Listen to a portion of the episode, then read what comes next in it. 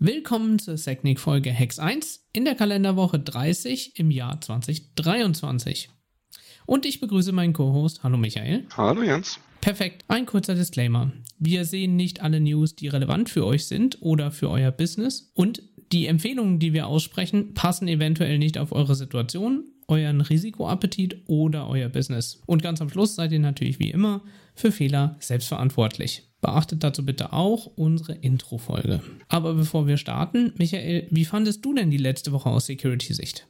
Ich habe gar nicht so viel mitbekommen. Ich bin offiziell im Urlaub, deswegen, also ja, Ivanti war natürlich ein großes Thema, das, da kam man nicht dran vorbei. Und noch so ein paar andere kleinere Punkte, aber so wirklich up-to-date bin ich nicht. Okay, aber das mit Microsoft, dass das immer noch so eine Art Schwelbrand ist, das hast du mitgekriegt, oder? Mm, ja, natürlich. Da kam er auch nicht dran vorbei. Haben wir, glaube ich, auch eine kurze News dazu in unserem Podcast. Dann würde ich sagen, lass uns starten, oder? Ja, rein da.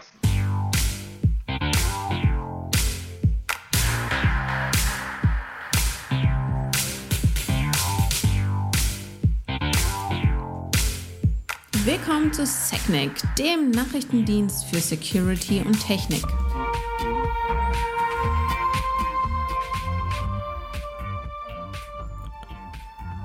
Und dann haben wir in dieser Woche fünf spannende Themen, denn die Schufa verliert Daten, das Web, das Web Environment Integrity Thema geht in die nächste Runde und Michael, kennst du irgendwelche Apps, die Funktionen verlieren? Also in der Regel kenne ich das so, Apps bekommen mehr Funktionen dazu und nicht Funktionen weg oder so. Ja, würde ich zustimmen. Also Features wegnehmen eher selten. Klingt komisch, oder? Mhm. Kommen wir später aber zu, was es damit auf sich hat. Und ein bisschen Clickbait. Wir erklären, wie man die Lotterie 14 Mal gewinnen könnte. Und wenn ihr noch Infosec-Leute auf Mastodon sucht, dann bleibt dran. Die News. Nummer 1. An der ersten Stelle wieder der CISA's Known Exploited Vulnerabilities Catalog und damit drei Themen. Die meisten haben wir davon auch in der, also von drei haben wir zwei auf jeden Fall in der in den News. alle. Alle? Wir haben alle, alle dabei, ja. Perfekt. Dann, wir haben einmal das Thema Ivanti, also den Mobile Iron Endpoint Manager oder Endpoint Manager Mobile, wie er heißt. Äh, dann Apple, da hast du, glaube ich, die News zu den OS-Updates drin. Genau, da gibt es die elfte Zero Day dieses Jahr. Und dann äh, Simbra äh, mit einer Cross-Site-Scripting-Lücke. Genau, das war das Thema von letzter Woche. Die aufmerksamen Zuhörer erinnern sich an diese Lücke, äh, die von den Simbra-Entwicklern, äh, wo aufgerufen wurde, dass sie manuell gepatcht werden muss. G genau, in dem Source Code mussten diverse Themen umgestellt werden. Da ging es irgendwie gut. um XML-Parsing oder so ähnlich. Yep. Nummer zwei. Da sind wir auch direkt schon beim Thema Mobile Iron.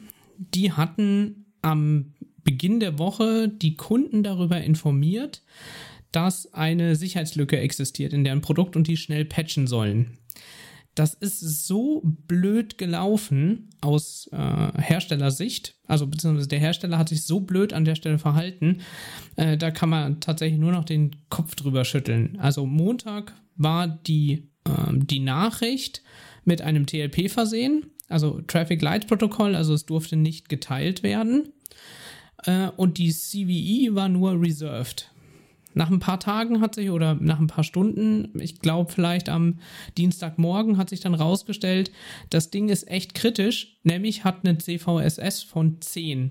Also absoluter Jackpot, nämlich eine Unauthenticated API Access Vulnerability. Ich weiß nicht, ob ich das Vulnerability nennen würde. Allerdings kann ich jetzt nicht in die Dokumente reingucken, worum es sich ganz genau handelt, weil die alle unter dem TLP stehen. Aber unauthentifiziert auf irgendeine API zugreifen, ist, glaube ich, einfach nicht cool. Mit Sicherheit nicht, ne? Und man soll die Patches 11.811, 11.911 oder 11.10.02 installieren, damit das behoben wird. Und äh, ich weiß nicht, Michael, vielleicht hast du ein bisschen andere Themen mitbekommen, aber Es gab dann auch irgendwelche IOCs, die man aber nur beim Hersteller anfragen konnte, also beim Support von Ivanti und dank TLP auch wieder nicht weitergeleitet werden durften. Ja. Und ich hörte in verschiedenen Sicherheitsgruppen, dass die Schwachstelle so trivial ist, dass die Chance, dass das irgendwelche Angreifer noch nicht mitbekommen haben, ziemlich gering ist. Das heißt also, TLP steht uns jetzt hier wie eigentlich immer wieder, extrem im Weg, um unsere Systeme zu sichern. Und die IOCs habe ich bis jetzt noch nicht gesehen. Ich weiß nicht, hast du irgendwas dazu mitbekommen? Nee, leider nicht. Aber wir haben noch eine Sicherheitslücke von Mobile Iron, die kommt aber ein bisschen später, richtig? Genau. Wir können sie aber auch hier mit dranhängen, weil die auch mit in Kombination von dieser gerade genannten Lücke ausgenutzt wurde. Und zwar hat sich wohl die norwegische Regierung dazu bekannt oder mitgeteilt, dass sie auch im Rahmen von diesen Angriffen auf Mobile Iron kompromittiert wurden. Und äh, so ist quasi aufgefallen, dass es nochmal eine zweite Zero-Day-Lücke gab, die ebenfalls den Endpoint Manager betrifft.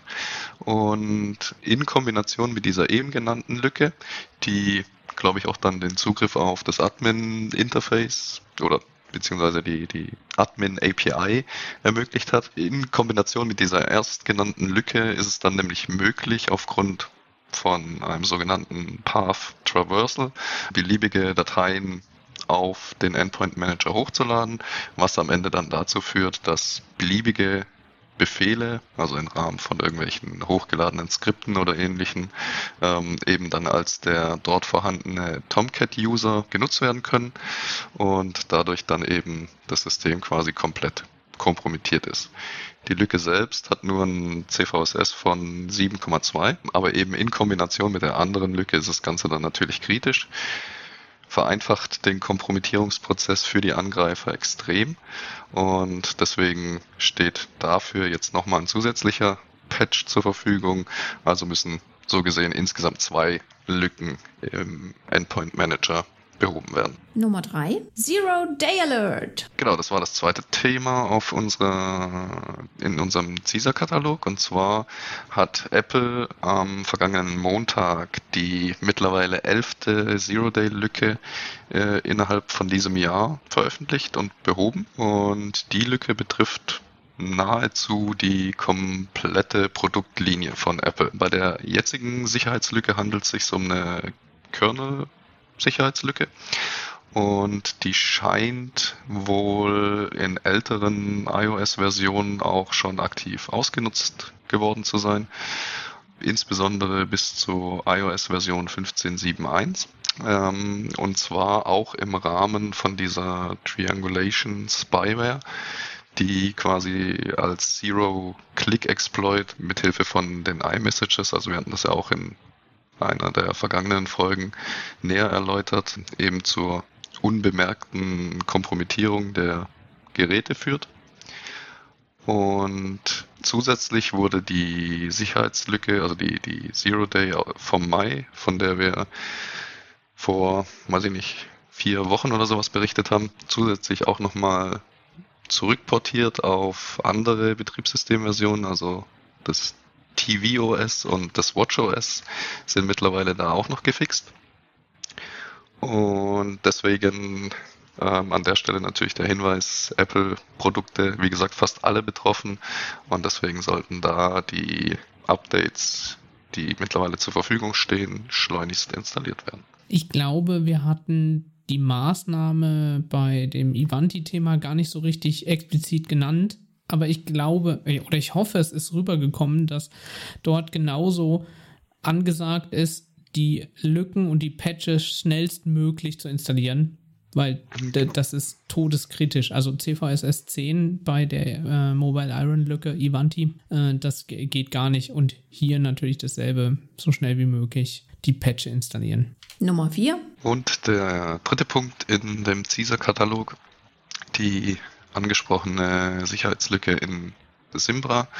Da gibt es, wie gesagt, ein Update jetzt. Ähm, der aufmerksame Hörer erinnert sich dran, man musste manuell patchen, ähm, weil Simbra gesagt hat, der offizielle Patch wird erst im Rahmen des nächsten Patch-Release-Zyklus veröffentlicht und das ist jetzt der Fall. Also vergangenen Mittwoch wurde der Patch zur Behebung der Sicherheitslücke offiziell veröffentlicht und steht jetzt zur Verfügung. Heißt kein manuelles Anpassen mehr notwendig, sollte aber natürlich auch entsprechend zeitnah installiert werden, weil Zero-Day-Lücke die aktiv ausgenutzt wurde. Nummer 5. Das war die Sicherheitslücke von Ivanti mit Mobile Iron, die du nochmal erläutert hast, die CVSS 7.2, also die CVE 2023 35081 Remote Arbitrary File Write.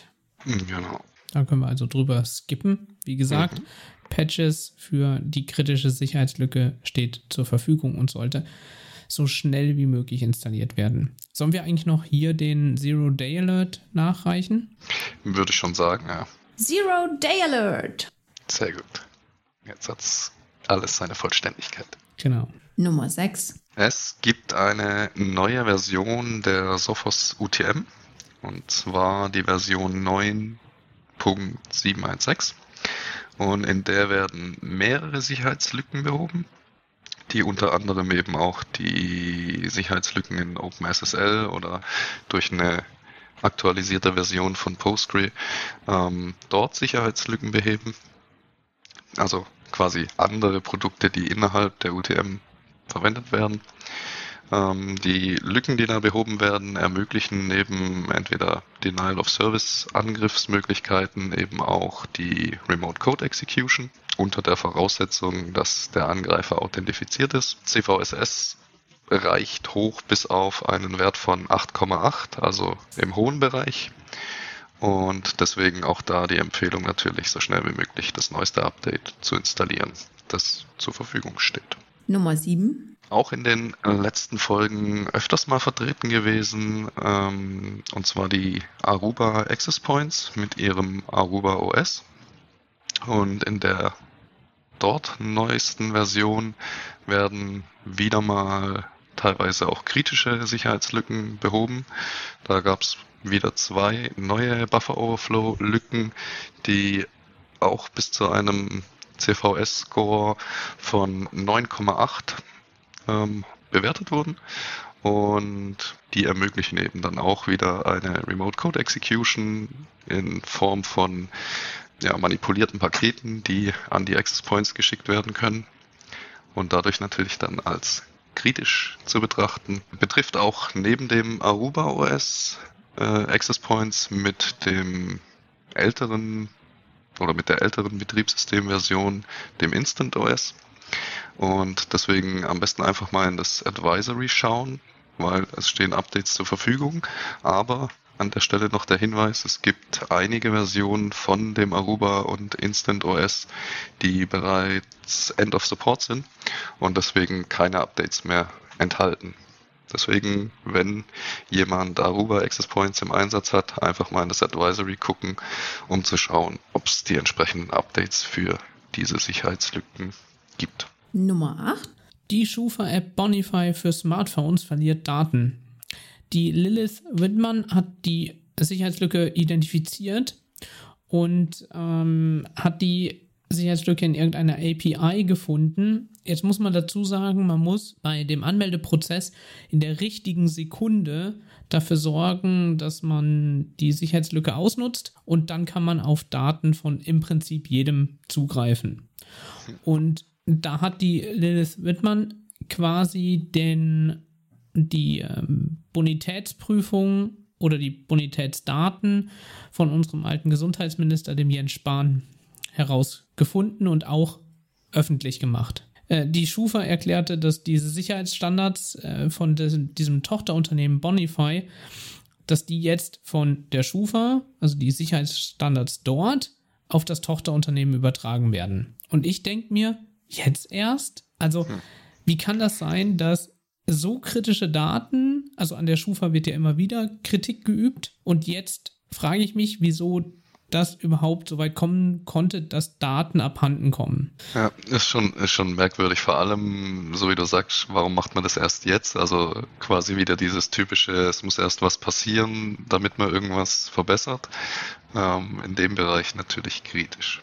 Genau, sind personenbezogene Daten. Also theoretisch müsste man doch jetzt eine ordentliche Strafe nach DSGVO verhängen, würde ich sagen. Weil das, das kann es ja nicht sein. Nummer 9. Das Thema bei Microsoft äh, mit dem gestohlenen Schlüssel scheint kritischer zu sein als anfangs gedacht. Es gibt jetzt verschiedene Artikel, äh, sowohl auf Heise als auch auf Golem dazu. Wahrscheinlich ist es so, dass mit diesem Generalschlüssel doch viel mehr Daten entwendet werden konnten, als man vorher gedacht hat. Und inzwischen scheint auch Microsoft da eine sehr unglückliche Art zu fahren, wie man eben mit dieser Sicherheitslücke umgeht, beziehungsweise wie man diese Sicherheitslücke kommuniziert. Weil es sind jetzt immer wieder Bruchstücke ans Licht gekommen, bei denen man eigentlich vermuten würde, dass das Microsoft mitgekriegt hat. Und sie versuchen das aber noch so ein bisschen zu vertuschen, habe ich das Gefühl. Ja, es ist irgendwie äh, wirklich schlecht in der Kommunikation. Also ich habe immer noch das Gefühl, Microsoft ist einfach selbst nicht in der Lage, ordentlich den Fall aufzuklären, weil denen selber die Daten fehlen. Aber so wie jetzt ja bekannt geworden ist, ermöglicht dieser, dieser Signing Key, der da entwendet wurde, ja zum Beispiel auch irgendwie Zugriff auf Microsoft Postfächer. Und allein da schon die Frage, wie geht sowas überhaupt? Also wie kann ich mit diesem Key an irgendwelche Postfächer kommen? Konnte Microsoft nicht ordentlich erklären. Und weiterführend hat er irgendeines von den diversen Cloud Security Unternehmen ja wohl auch noch festgestellt, dass die Möglichkeit besteht, mit diesem Key, zumindest in der Theorie, ähm, Zugriffe auf, auf das Azure AD zu erlangen. Und wie genau das funktioniert und was alles damit dranhängt, wie du sagst, konnte Microsoft im Moment noch nicht ordentlich aufklären. Ich, ich habe halt die Befürchtung, das artikuliere ich auch in den Testfolgen vorher immer wieder, dass wenn man sich da nicht wirklich gegen wehrt, rigoros gegen wehrt, habe ich das Gefühl, die Unternehmen denken sich ja, dann kann ich ja so weitermachen mit der Security. Und das finde ich eine schlechte Art. Also es ist komisch, dass Heise irgendwie einen Fragenkatalog erstellt, den man dann an Microsoft übergeben kann, weil die weil Heise schon keine Antworten von Microsoft bekommen hat, aber irgendwie ist das Ganze dubios und schlecht. Ich habe bei dem letzten, also in einer der Testfolgen, ich glaube bei der letzten, habe ich explizit gesagt, die hatten eigentlich mal ein gutes Security-Image. Und sowas macht das jetzt wieder komplett zunichte, habe ich das Gefühl. Mhm. Also in meiner Wahrnehmung. Ja, wie gesagt, ungeschickt in der Kommunikation und in der Aufklärung. Und das führt natürlich zu Vertrauensverlust. Nummer 10. Call of Duty, also der Modern Warfare 2 Teil, der erste oder so von 2009, der verbreitet Malware. Scheinbar handelt es sich irgendwie um einen Wurm und die ersten Hinweise darauf waren nicht in irgendeinem Security-Forum, sondern bei Steam im Forum am 26. Juni. Ist also auch schon eine ganze Weile, her. Scheinbar reicht es schon, irgendeiner schadhaften Online-Lobby beizutreten und damit wird der Virus übertragen, beziehungsweise die Malware übertragen. Das Spiel wurde auf Steam erstmal offline genommen und es ist auch ziemlich unwahrscheinlich, dass es Updates für dieses 14 Jahre alte Spiel geben wird.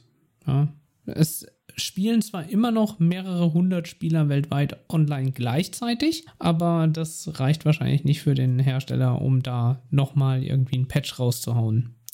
Der Wurm scheint sich als D-Sound DLL zu tarnen und war zu dem Zeitpunkt, als das rauskam, die Meldung. Virus Total hat zum Zeitpunkt des Nachrichtenartikels nur 13 von 70 äh, Antivirensysteme das als Wurm identifiziert. Zumindest waren darunter Microsoft, Avast und McAfee. Aber nichtsdestotrotz 13 von 70, das könnte in manchen Situationen auch dazu führen, dass man sagt, das ist ein False Positive. Und aktuell gibt es keine IOCs, keine Mitigationsmaßnahmen und keine Updates. Und außerdem ist völlig unklar, wie die Schwachstelle überhaupt ausgenutzt wird. Genau. Eine Maßnahme könnte sein, dass man das Spiel halt einfach nicht mehr spielt. Nummer 11. Trend Micro hat eine neuartige, in Anführungsstrichen, Android-Malware gefunden.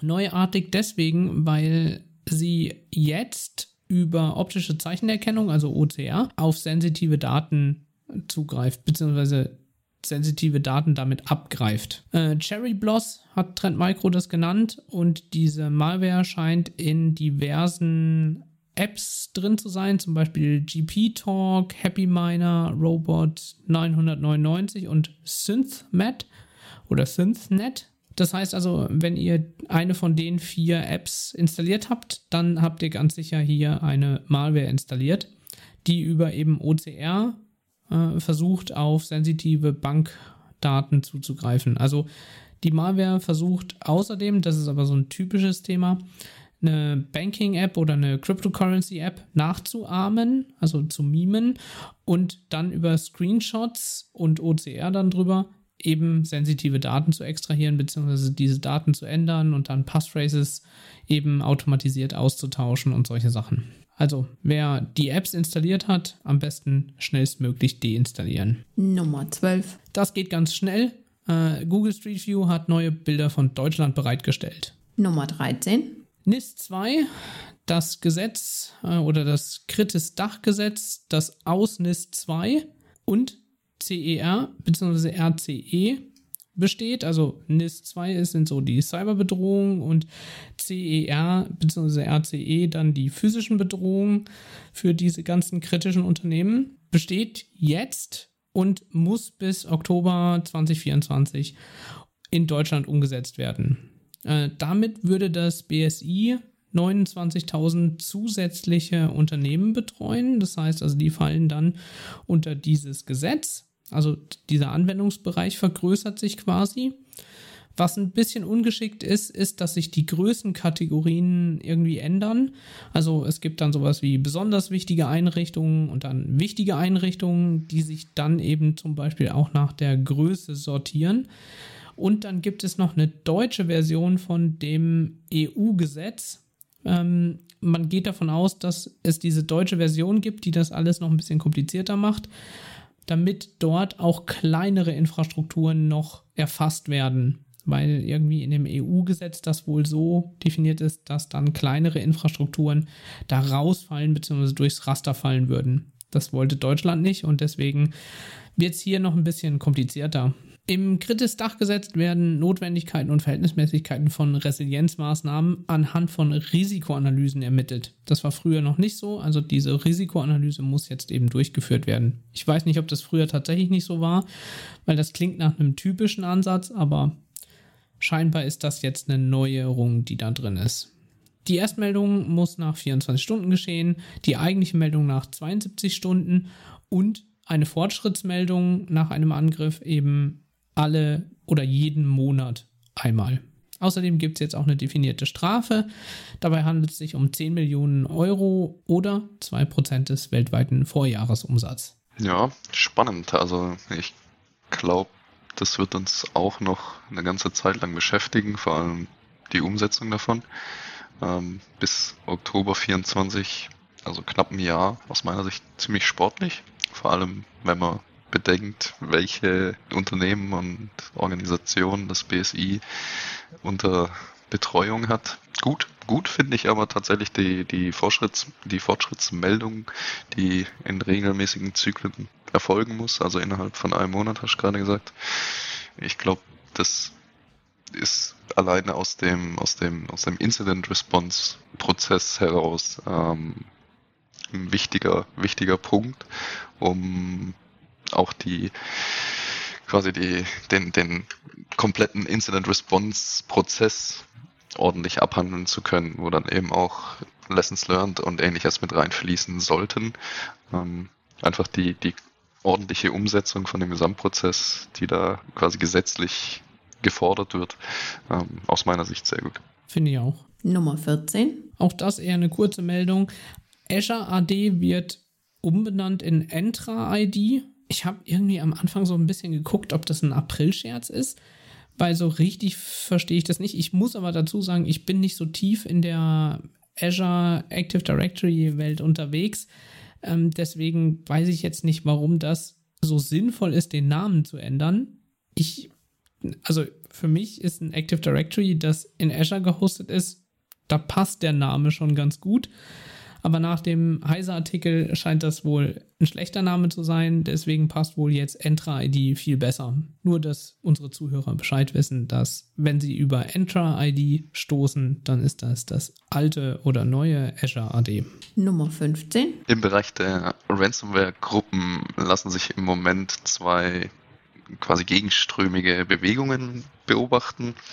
Ähm, auf der einen Seite gibt es immer mehr Gruppen, die versuchen, ihre Leak-Sites vor automatisiertem Crawling besser abzusichern oder zu schützen, dem Ganzen entgegenzuwirken, indem sie zum Beispiel irgendwelche Captures oder ähnliches vor ihre Leak-Seiten schalten, damit man es eben nicht mehr automatisiert auslesen kann. Auf der anderen Seite wurde jetzt diese Woche bekannt, dass die Angreifergruppe Black Cat ähm, eine eigene API zur Verfügung stellt und diese auch öffentlich gemacht hat, um die Informationen auf ihrer Leak-Seite zum Beispiel automatisiert auslesen zu können. Und vermutlich ist der Grund dafür, dass die eine weitere Möglichkeit haben, den Druck auf die Opfer zu erhöhen oder vielleicht das Ganze auch selber für irgendwelche anderen Gruppen nutzen, um die Informationen mit denen zu teilen wie auch immer. Scheinbar ist das Feature auch bereits einige Monate verfügbar, ähm, war bis jetzt aber nur einer ausgewählten Gruppe von Insidern bekannt und zugänglich. Jetzt haben sie das Ganze öffentlich gemacht und deswegen quasi so als bisschen Innovationsrauschen ähm, einfach wieder eine neue Möglichkeit, da an die entsprechenden Opferdaten zu gelangen. Und was kostet das? It's free. Nein. Mhm. Die hätten Zumindest bis Geld jetzt. machen können. Ja, aber wie gesagt, vielleicht ist es einfach nur die Idee dahinter, wirklich den Druck weiter zu erhöhen. Weil die meisten Statistiken, die man im Moment so lesen kann, die besagen, dass eben immer weniger Opfer das Lösegeld bezahlen.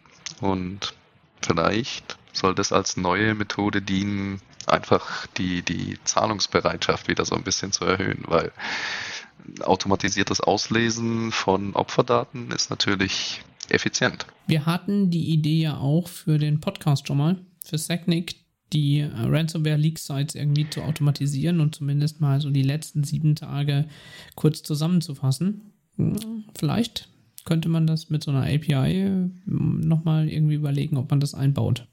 Ja, zumindest von dieser einen Gruppe. Ja. Nummer 16. Das Web Environment Integrity Thema lässt uns nicht in Ruhe. Im Gegenteil, es geht in die nächste Runde und jetzt scheinen sich mehrere Individuen, diverse auf Twitter, auf Mastodon und so, durch die Hintertür kommende DRM aufzustellen. Nach einem Tut zufolge hat der Autor, der an dem Google Web Environment Integrity Thema beteiligt war, irgendwann in der Vergangenheit mal einen Blogpost gegen DRM gemacht. Also indem er ganz offensichtlich äh, gesagt hat, dass er DRM hasst. Und zwar geht es darum, dass er eine App entwickeln wollte für irgendwie Diäten oder sowas oder Kalorienzähler-App oder so und dafür 700 Pfund ausgeben musste. Also hat erst Web-App entwickelt und hat dann aber irgendwann festgestellt, ja, dann kann ich es schlecht mit meinen Freunden teilen, weil wenn man das im Safari macht, auf einem mobilen Endgerät, können Daten verloren gehen. Anyway, auf jeden Fall wollte er eine App für iOS entwickeln. Und das war so schlecht, dass er eben zum Beispiel 99 Dollar pro Jahr investieren musste, um einen Dev-Account zu erstellen und so weiter. Und er hat sich eben darüber geärgert, dass er ein MacBook kaufen musste und nicht einfach unter seinem Linux-Laptop eine App für iOS oder für macOS bauen konnte. Also dieses DRM-Thema hat ihn beschäftigt, hat ihn super genervt und der hat jetzt trotzdem eben dieses Google-Thema Web Environment Integrity befürwortet. So kann es gehen. Vielleicht hat er irgendwie vergessen, wie das damals war mit, seinem, mit seiner App, die er entwickeln und seinen Freunden teilen wollte. Die Funktion Web Environment Integrity ist sogar schon im Chromium, also in der Basis von Chrome, drin, also in der freien Basis. Das heißt, alle Browser, die jetzt auf Chromium basieren und auch den neuesten Source implementieren. Ähm, ich weiß nicht, wie die anderen das, wie die Hersteller von zum Beispiel dem ARC oder ähm, Brave Browser oder sowas, wie die das handhaben, wie die die Basis eben integrieren. Aber da ist dieses, äh, diese Funktion bereits integriert. Das heißt also, es wird oder es kommt sehr schnell auf uns zu.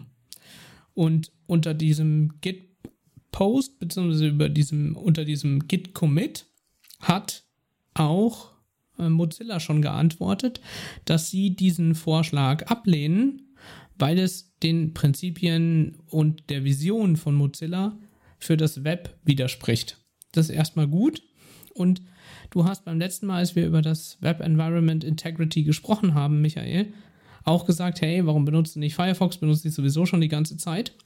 Und ich hatte tatsächlich vor, auf Firefox umzustellen und habe mich inzwischen so ekelhaft geärgert wieder über verschiedene Dinge, ähm, weil selbst überall, überall wird jetzt gerade auf Mastodon, auf Twitter, wird jetzt Firefox voll gepusht. Ja, erst gerade einen Beitrag gesehen, wo jemand geschrieben hat, dass Firefox out of the box deutlich schneller ist als Chrome. Ähm, auch deshalb, weil man zum Beispiel ähm, verschiedene Adblocker installieren kann und Chrome das so ein bisschen äh, verbietet, welche und wie die Adblocker funktionieren. Also ich habe einen Adblocker installiert im Chrome, deswegen ganz verbieten tun sie es scheinbar nicht. Die Diskussion um das Thema habe ich gar nicht so richtig mitbekommen, deswegen weiß ich gar nicht, was jetzt Adblocker unter Chrome für ein Problem darstellen. Für Google kann ich das natürlich nachvollziehen, warum der Adblocker ein Problem darstellt. Aber warum das andere Adblocker und bessere Adblocker jetzt das Ganze viel schneller machen sollten als den Chrome, weiß ich nicht. Aber das ist auf jeden Fall mal das Statement, das im Raum steht. Naja, du erinnerst dich bestimmt an die eine Testfolge, die wir aufgenommen haben, wo es darum ging, dass YouTube ähm, nach mit installiertem Adblocker anfängt, Videos zu sperren. Und ich könnte mir vorstellen, dass es in die Richtung geht, diese Diskussion. Ja, okay, gut. Anyway, warum jetzt Firefox trotzdem in Ungnade gefallen ist, sind mehrere Themen, zum Beispiel das Synchronisieren-Feature. Benutze ich in Chrome und ja, ich weiß, ich muss dabei da oder dafür einen Mozilla-Account erstellen und bei Chrome muss ich eben ein Google-Konto haben, damit das funktioniert. Aber ich nehme einen PC, darauf installiere ich den Chrome, richte mir den ein und dann nehme ich einen Laptop, installiere den Chrome, äh, aktiviere das äh, Synchronisieren-Feature und beide Browser sind gleich. Ich muss mich nicht um nichts kümmern. Das ist alles exakt an der gleichen Stelle. Wenn ich das in dem einen Browser verschiebe, irgendwelche Icons, ist das in dem anderen Browser sofort da. Das funktioniert bei Firefox einfach nicht. Also gar nicht. Ja, wenn ich das Feature unter Firefox aktiviere, dann werden zwar die Plugins, die ich installiert habe, auf dem anderen PC auch installiert, aber alle Einstellungen, also wo der, äh, der Passwortmanager ist, also auf welcher Seite links oder rechts, äh, wo welche Icons sind, neben der Adressleiste mit irgendwelchen dynamischen Zwischenräumen oder so, all das ist komplett weg. Zwar werden auch die Favoriten synchronisiert, aber ohne die Fav-Icons. Das heißt also, die, die ich oben in der Favoritenleiste habe, das sind einfach leere Icons. Da muss man alle anklicken. Manchmal dauert es ein bisschen, bis er das Fav-Icon dann bekommt. Und das ist einfach ein Riesenmist. Ist bei Chrome überhaupt nicht so. Der Browser ist exakt eins zu eins, nachdem ich das Synchronisieren aktiviert habe, ist das eins zu eins der gleiche Browser mit allen Fav-Icons und allem.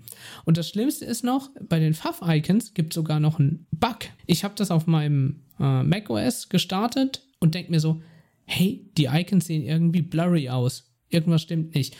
Und habe bestimmt eine Viertelstunde rumdebuggt, ob irgendwas mit meiner Auflösung nicht in Ordnung ist. Ob irgendwas unter Mac nicht in Ordnung ist.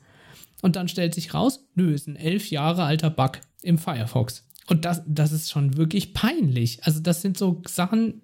Na gut, auf der anderen Seite, Safari kann es auch nicht, aber trotzdem, also kann gar keine Fav-Icons in der Favoritenleiste, aber trotzdem, hey, Firefox, really? Ja. Und das Allerschlimmste ist eigentlich, dass, und das wirst du mir zustimmen, Michael, es gibt aktuell keinen Passkey-Support für Firefox. Mhm. Den hat selbst Safari. Ja, das ist richtig und schade. Ja, ich, ich hoffe, dass es demnächst im Passwortmanager kommt und dass da dann, dass man dann den Passkey-Support im Browser verschmerzen kann, den fehlenden. Aber äh, das ist, das ist wirklich nicht in Ordnung. Also, das hätte alles drin sein müssen. Also, ich bin ein bisschen, ich bin wirklich enttäuscht vom Firefox an der Stelle. Nicht von der Geschwindigkeit oder Performance oder so. Das nicht mehr, aber naja, so. So ganz grundsätzlich finde ich das nicht in Ordnung. Ganz ursprünglich bin ich mal vor Jahren auf den Chrome gewechselt, weil ich einen Kumpel beim Mozilla hatte, äh, habe, aber der Mitarbeiter ist nicht mehr dort und ich bin bei ihm zu Hause, er will mir irgendwas zeigen und startet einen Chrome. Und ich so, hä? Du bist doch bei Mozilla. Du musst doch defaultmäßig den Firefox starten, oder? Und er sagt, nee, das im Prinzip alle bei Mozilla. In Klammern, ich weiß nicht, ob alle alle gemeint sind oder jetzt sein Team oder vielleicht sein erweitertes Team oder so, aber alle benutzen den Chrome. Und er hat auch gesagt, dass die Security, also er war für die Security zuständig, dass die bei Chrome um Welten besser wäre. Und deswegen bin ich bei Chrome gelandet und geblieben, weil das hörte sich sinnvoll und richtig an. Und wenn das von einem Mozilla-Mitarbeiter kommt, denkt man sich ja auch so, hm, dann muss da ja irgendwas dran sein. Vor allen Dingen von jemandem, der die Security für den Browser macht. Ja. Stimme ich zu. Aber ich meine, es gibt ja immer noch ein paar andere Alternativen, die du zur Not testen könntest, wenn du mit dem Firefox gar nicht klarkommst. Ja, ich könnte den W3C nehmen oder den Internet Explorer. Ja, ja, ich habe ganz viele Alternativen. Also das war so ein kleiner Exkurs äh, über die Stolpersteine, über die ich jetzt gestolpert bin, tatsächlich, weil ich eigentlich auf den Firefox umstellen wollte, aber es einfach nicht geht. Übrigens, vielleicht ist es auch gar nicht so schlecht, dass der Pfaff-Icon-Bug immer noch existent ist, weil ich meine, du kennst selber aus dem Pentesting, die Pfaff-Icons können ja auch so ein bisschen ein Risiko darstellen. Aber das nur so am Rand bemerkt. Das stimmt. Vielleicht sollten wir sowas dann mal in eine Nerd-Ecke verschieben, oder? Hm, können wir machen. Nummer 17. Jetzt bin ich mal gespannt, weil du mich ja vorher gefragt hast bezüglich verloren gegangener Features. Jetzt bin ich gespannt, was kommt. Ja, die Sonos-App unter iOS verliert Funktionen.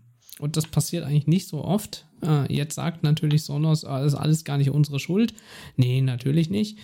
Ähm, und zwar konnte man oder kann man, also ich weiß jetzt nicht, ob das Update schon draußen ist oder jetzt erst demnächst kommt.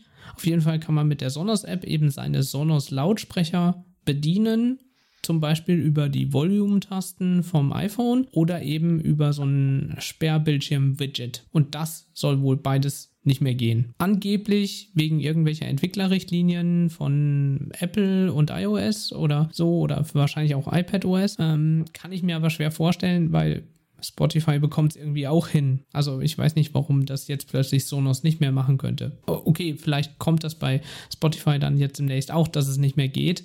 Das kann ich mir aber tatsächlich nicht vorstellen. Und Sonos ist jetzt nicht mit übertrieben guter mit übertrieben gutem Netzwerk-Know-how irgendwie aufgefallen in der Vergangenheit, weil die Sonos-App vorher auch schon schlecht war. Beziehungsweise, was heißt schlecht? Man muss, wenn man die Sonos-Lautsprecher bedienen möchte, eben die App beziehungsweise das Handy mit der App im selben Netz haben wie die Sonos-Lautsprecher. Aus Security-Sicht will man die eigentlich am liebsten trennen, weil die Sonos-Lautsprecher gehören irgendwie in ein IoT-Netzwerk und die Sonos-App oder das Handy ähm, vielleicht in ein anderes, in ein Handynetz oder so. Auf jeden Fall, wenn man VLANs dazwischen hat, geht es nicht mehr. Was totaler Quatsch ist, weil andere können das auch. Es gibt äh, freie und Third-Party-Libraries, die auf die Sonos-Lautsprecher zum Beispiel über die IP-Adresse zugreifen können.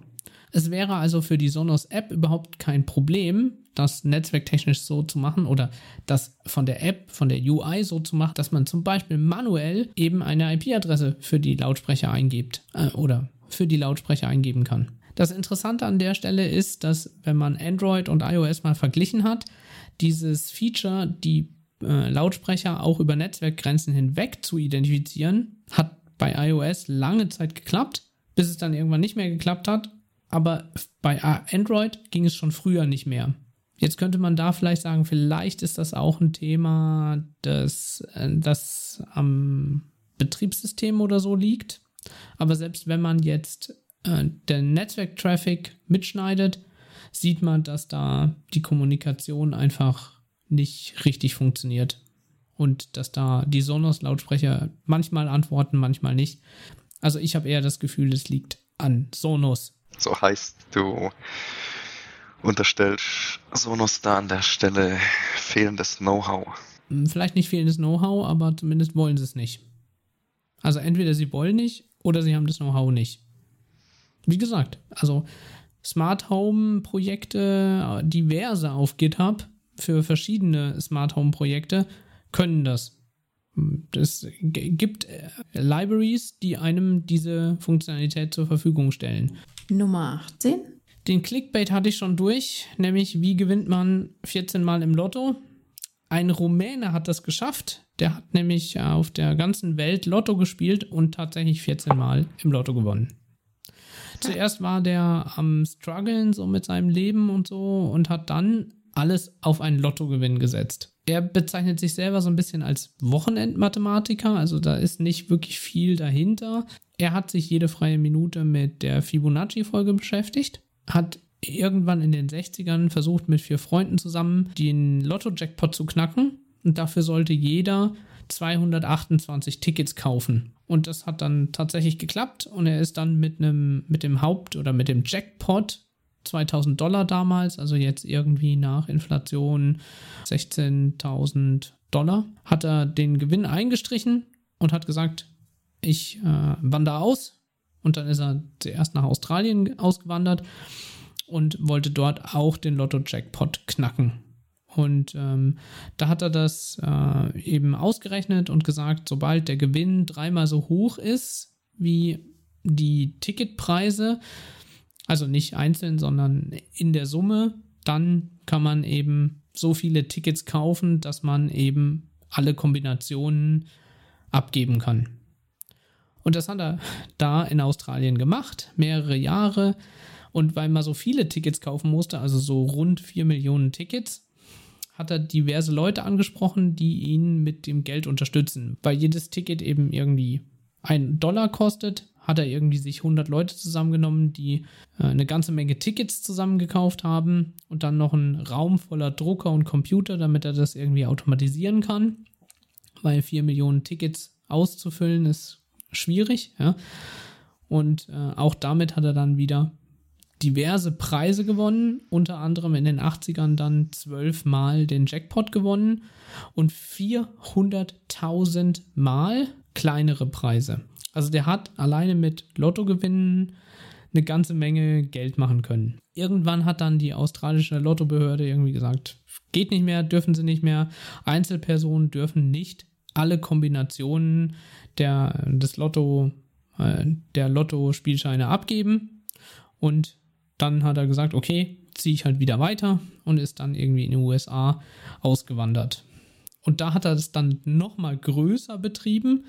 Da hat er dann sogar eine Firma dafür gegründet, hat sich irgendwie 2500 Leute gesucht oder geködert, ähm, die ihm dann Geld überweisen, damit er garant oder damit die dann garantierten Jackpot oder einen Lottogewinn mit abbekommen. Und auch dort hat er dann wieder gewonnen, 27 Millionen Jackpot, und das war ein bisschen ein Riesenproblem, weil das Geld war, war da, aber nachher die vielen Tickets abzugeben, das war eine logistische Meisterleistung. Also es war, lag nachher nicht am Geld von den Tickets, sondern eher wie sie die Jackpot oder diese Lotto-Tickets dann abgeben können. Und da hat er dann irgendwie sogar 32 Kuriere besorgt und die haben dann in der Nacht- und Nebelaktion in 72 Stunden den äh, die ganzen Millionen Tickets abgeben müssen, immer in so Zehntausender Packs. Unter, also war eine ziemlich heiße Story. Aber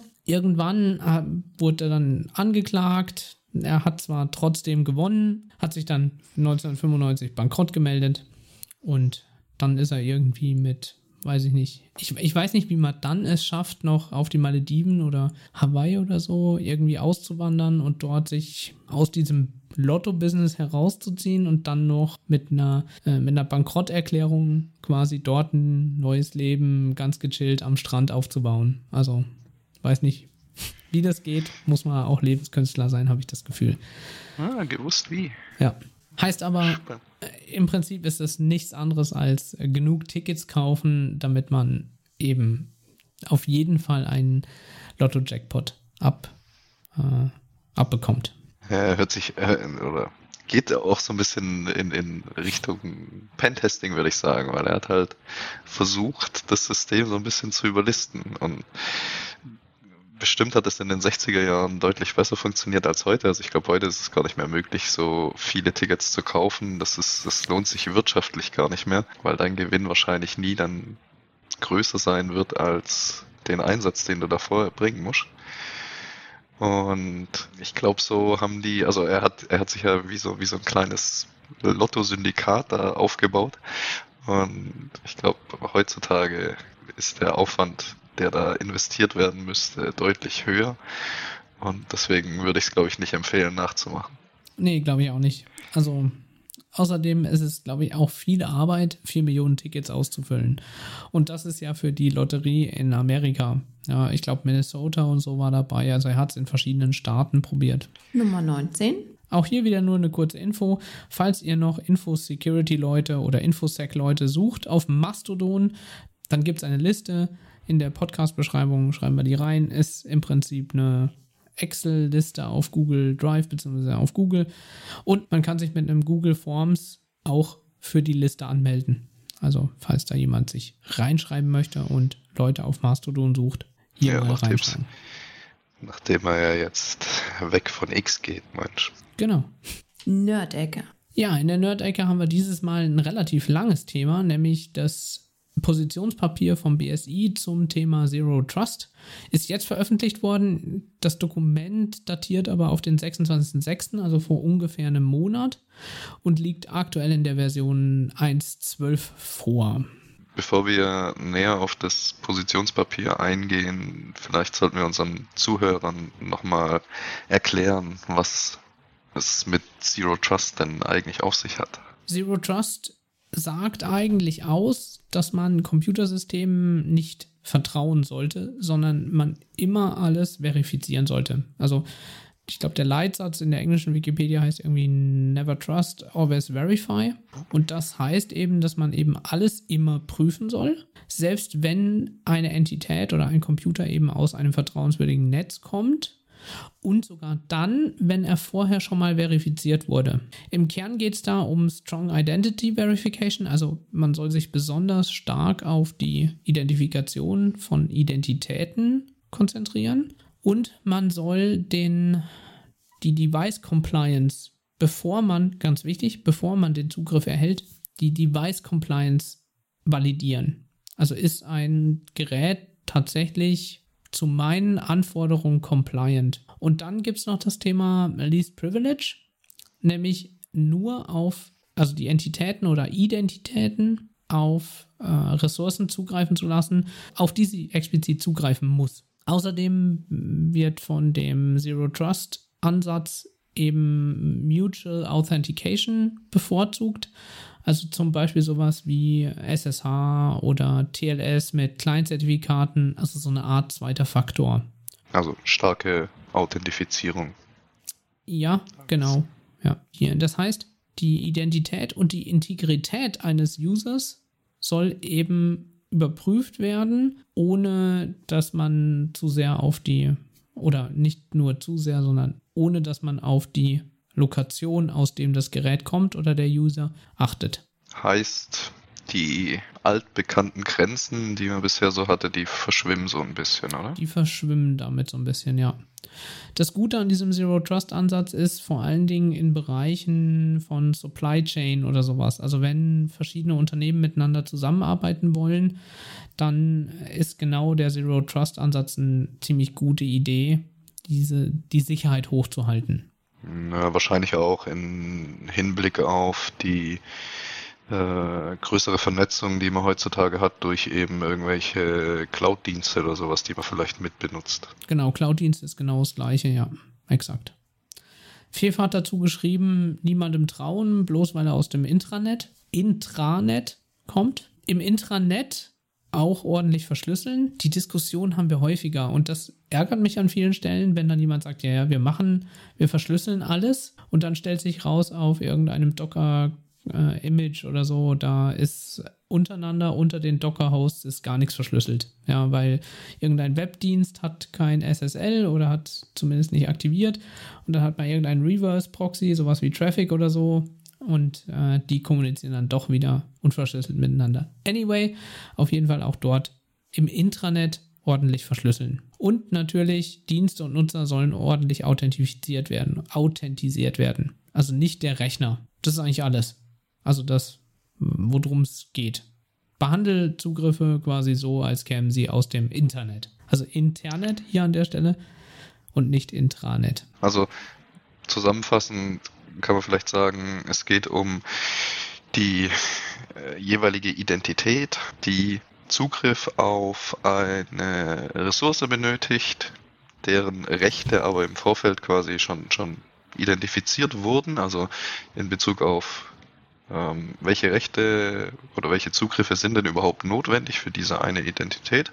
Und die Steuerung dieser Zugriffe erfolgt dann quasi ich nenne es mal, über einen Mittelsmann, der das Ganze entsprechend auswertet und dann entscheidet, ja oder nein. Ich finde, da gehst du schon relativ stark ins Detail. Dazu kommen wir gleich nochmal. Das steht nämlich so in dem Positionspapier auch drin. Aber prinzipiell hast du recht, ja. Na dann schauen wir uns doch mal die Details ein bisschen genauer an. Genau, ich würde anfangen mit dem Dokument oder beziehungsweise tatsächlich mit dem Management Summary. Das ist direkt auf Seite 4. Und da bin ich, ich bin mit den ersten Seiten überhaupt nicht glücklich. Wir hatten uns im Vorfeld darüber unterhalten und ich habe schon angefangen, so ein bisschen zu ranten über das äh, Dokument, weil ich es an der Stelle unglücklich formuliert fand. Ähm, du meintest aber, du siehst das tatsächlich ähnlich wie das Dokument.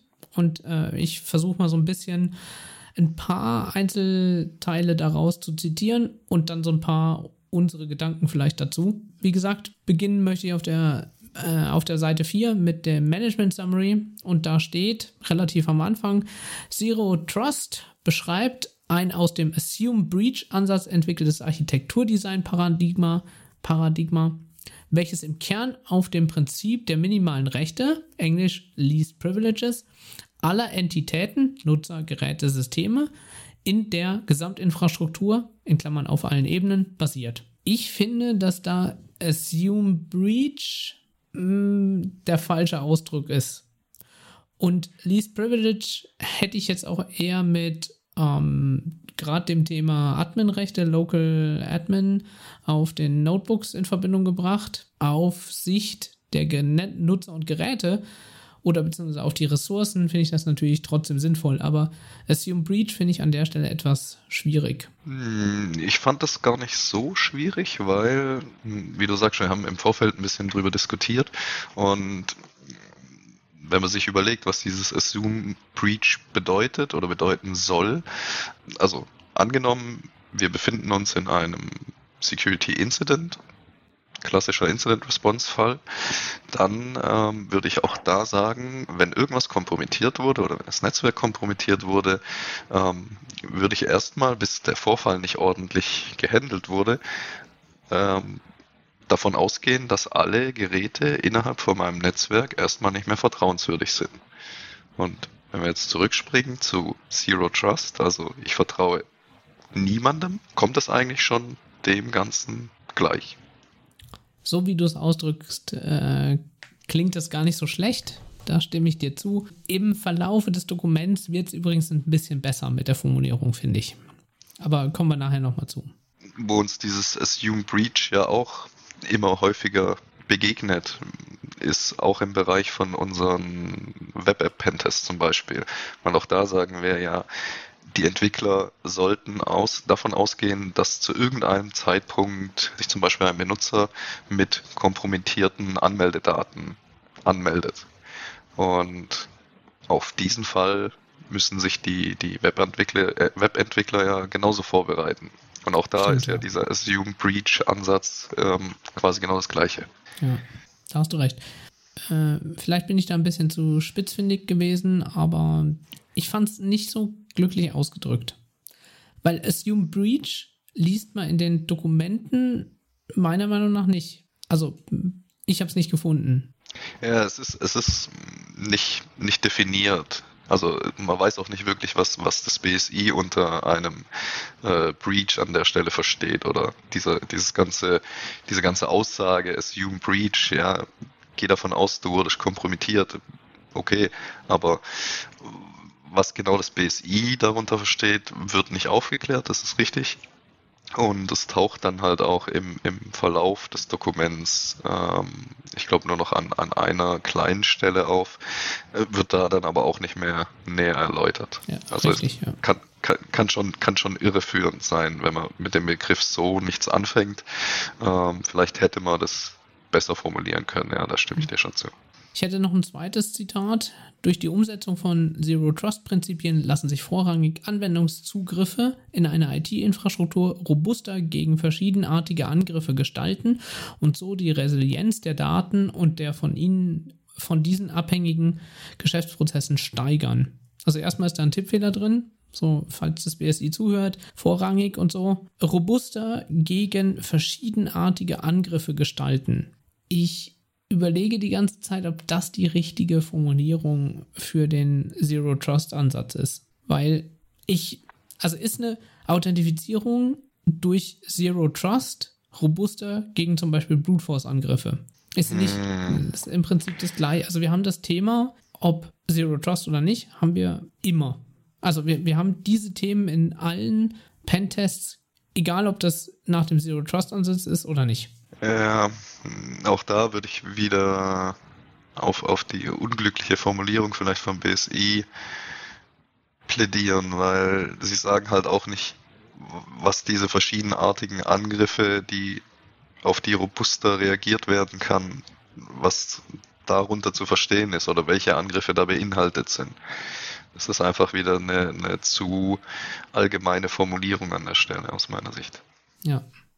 Also beide Zitate finde ich hm, vielleicht nicht unbedingt sehr weit hergeholt, aber klingen irgendwie komisch. Noch ein Zitat. Durch die kritische Hinterfragung des bisher oftmals gesetzten impliziten Vertrauens in Entitäten innerhalb des internen Netzes werden bisher nicht betrachtete Risiken für die IT-Infrastruktur transparent. Also, ich finde den Satz von hinten durch die Brust ins Auge formuliert, aber das stimmt doch jetzt nicht mit dem Zero Trust Konzept überein, oder? Äh, ja, hm. Sch ja, schwierig, schwierig. Lass es mich mal so formulieren. Durch die kritische Hinterfragung des bisher oftmals gesetzten impliziten Vertrauens in Entitäten innerhalb des internen Netzes. Also, ich habe das Gefühl, das ist schon seit Jahren nicht mehr so, dass einfach jeder innerhalb von einem Netz ohne Authentifizierung irgendwo drauf zugreifen darf, oder? Also so, so, ein, wirklich so, ein, ganz früherer Ansatz, so, ja, der kommt ja aus dem internen Netz, deswegen brauchen wir da keine Verschlüsselung und so, das sehe ich tatsächlich eher selten. Ja, das stimmt, ist schon richtig, aber sie beziehen sich ja auf dieses ähm, Always Verify quasi und äh, benennen das in dem Dokument ja dann auch in Form von oftmals hat es ausgereicht, nur Credentials zu besitzen, also Benutzer, Anmeldedaten, Name, Passwort, um auf irgendwelche Ressourcen zuzugreifen.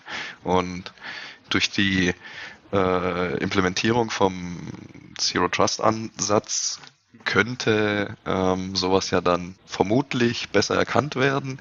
Und das ist wahrscheinlich mit dieser erhöhten Transparenz für entsprechende Risiken zu verstehen.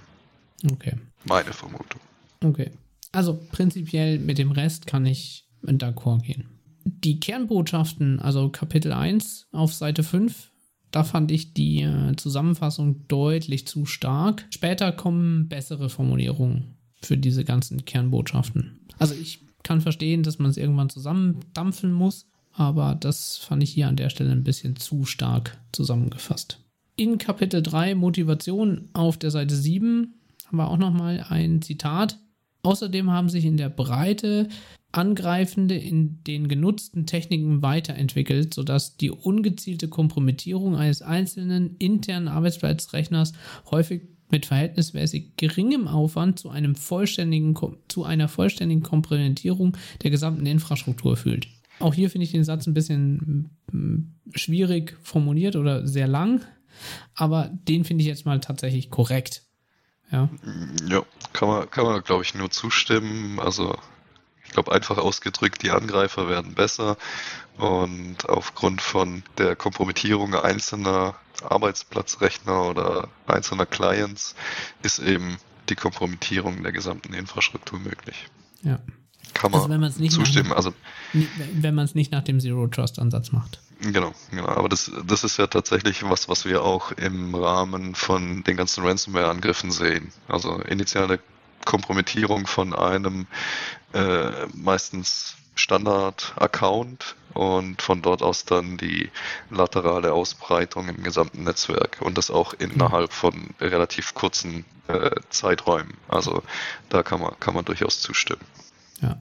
Auch ein Zitat, da man sich fälschlicherweise durch die Segmentierung des internen Netzes sicherer fühlt, werden dort vielfach keine oder nur geringe Sicherheitsmaßnahmen etabliert. War früher tatsächlich so, ja. Und in manchen Netzen ist das auch immer noch so, habe ich das Gefühl. Ja. Auch wieder ein Zitat. Das Vertrauen in die Sicherheit des internen Bereichs liegt dabei primär im Schutz durch den Perimeter. Michael, was glaubst du denn, wo dieser Irrglaube herkommt? Also, dass der Perimeter alles gut schützt. Hm, ich glaube, da ist zum Teil mit Sicherheit auch das BSI selbst verantwortlich, weil wir das jetzt jahrelang wurde, also es spielt auch so mit, mit dem Zitat von, von davor so ein bisschen eine Rolle oder spielt da ein bisschen zusammen, weil es wurde jetzt über Jahre gepredigt, man muss seinen Perimeter absichern, damit die Angreifer halt eben nicht ins Netz kommen. Ähm, dann wurde der sogenannte Defense in Dev Ansatz quasi gehypt und das war das, das Must-Do, was jeder umsetzen musste. Und das hat aus meiner Sicht tatsächlich dazu geführt, dass der, das interne Netz dann so ein bisschen stiefmütterlich behandelt wurde.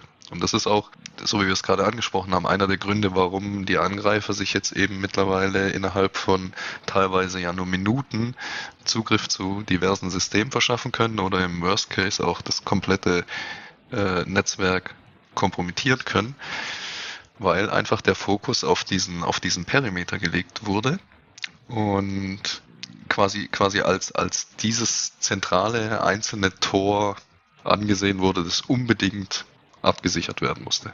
Ich habe den Satz irgendwie ein bisschen anders interpretiert. Ich dachte, die ähm, Kunden bzw. die ähm, Verantwortlichen denken oder glauben, dass das Internet sicher ist, weil sie eine Perimeter-Firewall haben. Und ich habe das Gefühl, der Irrglaube kommt daher, weil viele an der Stelle vielleicht nicht so tief in dem Netzwerkthema sind und sich vielleicht gar nicht darüber bewusst sind, dass zwei Entitäten in einem und demselben Netz, sofern nicht durch eine Layer 2 Firewall zum Beispiel getrennt, dass die miteinander reden können, ohne dass das über die Firewall geht und ohne dass da irgendein Sicherheitsmechanismus dazwischen sein kann. Außer man hat natürlich jetzt eine Host-Based Firewall, aber im Prinzip Standard-PCs können sich im selben Netz unterhalten. Und ich habe das Gefühl, das ist manchen nicht immer direkt bewusst. Ja, da gebe ich dir auch recht. Äh, das ist auch was, was wir häufig gesehen haben, auch in der Vergangenheit,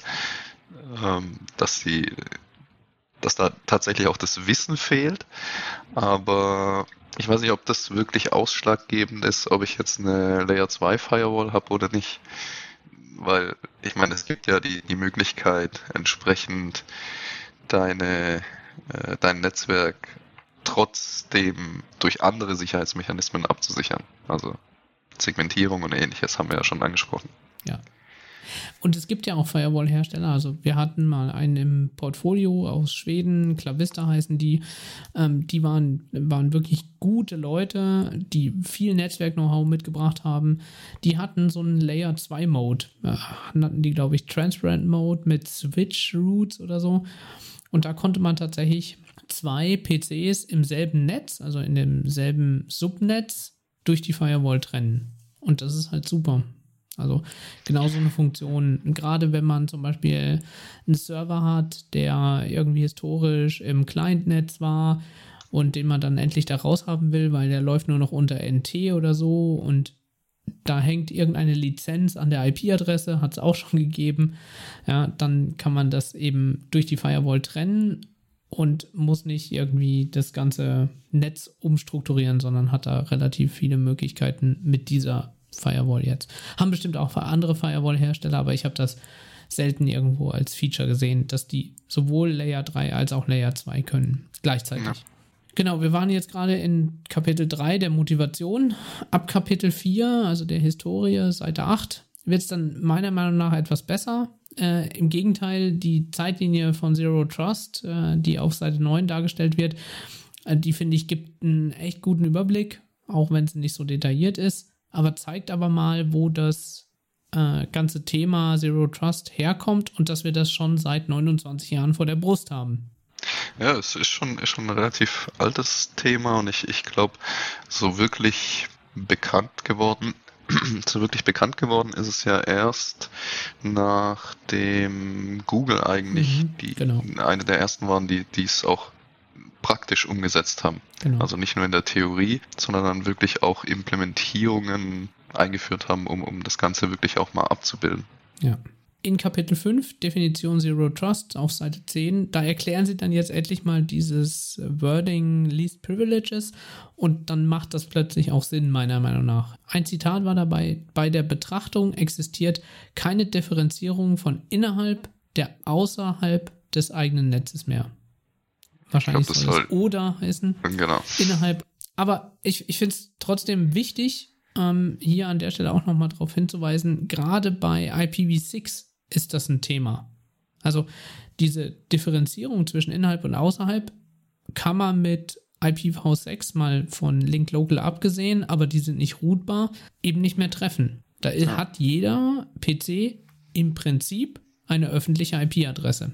Also dieses RFC 1918 gibt es da einfach nicht mehr. Ja, genau. Und ich meine, wir haben es äh, einleitend ja auch schon so ein bisschen gesagt, diese, diese Grenzen, die werden sowieso immer weiter verschwimmen und äh, von daher macht das durchaus Sinn, was das BSI da schreibt. Ja. Im Kapitel 6 der Referenzarchitektur, also Seite 11 und 12, fasst das BSI das, den NIST-Vorschlag im Prinzip auf. Es gibt da ein Referenzdesign von Zero Trust vom NIST und da, das kann man sich so vorstellen, dass in diesem Referenzdesign vom NIST eben die Zugriffsentscheidung über einen sogenannten PDP, Policy Decision Point, durchgeführt wird und diese Entscheidung dann an einen PEP, Policy Enforcement Point, weitergeleitet wird und der setzt dann die Entscheidung vom PDP, also Policy, äh, Policy Decision Point, um. Also dieses Referenzdesign hat als aus Zero Trust Sicht verschiedene Bestandteile in einer IT-Infrastruktur. Sind das, sind das zwei einzelne Komponenten oder ist es eine zentrale Instanz quasi, die beide Aufgaben übernimmt? Nee, das äh, PDP ähm, hat, hat nochmal Bestandteile. Ähm, ich wollte es jetzt aber nicht zu detailliert machen, weil ich glaube, für Zuhören wird es hier an der Stelle ein bisschen schwierig eigentlich geht es darum zu sagen, es gibt einen, der die Entscheidung übernimmt und einen, der die Entscheidung umsetzt als Komponenten. Aus einer sehr hohen Flughöhe, Flughöhe ne? Und vielleicht als ähm, Teil oder als wichtiges Thema für diesen, der die Entscheidung durchführt, also der Policy Decision Point, der muss mit Informationen gefüttert werden, damit er eben das evaluieren kann, ob das Vertrauen gegeben ist. Also zum Beispiel könnten das Informationen, und das finde ich jetzt spannend, auch aus SIEMs sein, also Log-Analysen. Oder den Gerätestatus. Haben wir gerade eben schon gesagt, der Gerätestatus soll vor, bevor der Zugriff auf eine Ressource durchgeführt wird, er hat eben überprüft werden. Und natürlich könnten da auch Bedrohungsinformationen reinkommen, also sowas wie Threat Intelligence. Das macht es natürlich noch deutlich komplizierter an der Stelle, ja, weil man muss dann erstmal wissen, was man mit den Threat Intelligence Daten überhaupt für Bedrohungsszenarien bauen könnte, die dann sich negativ auf das Bedrohungsszenario auswirken. Allerdings gibt es auch keine festen Vorgaben, welche Informationen denn überhaupt dieser Decision Point nutzen und ausführen muss, weil da kommt es eigentlich im Prinzip darauf an, wie das Business aufgebaut ist und ist viel zu, viel zu divers quasi.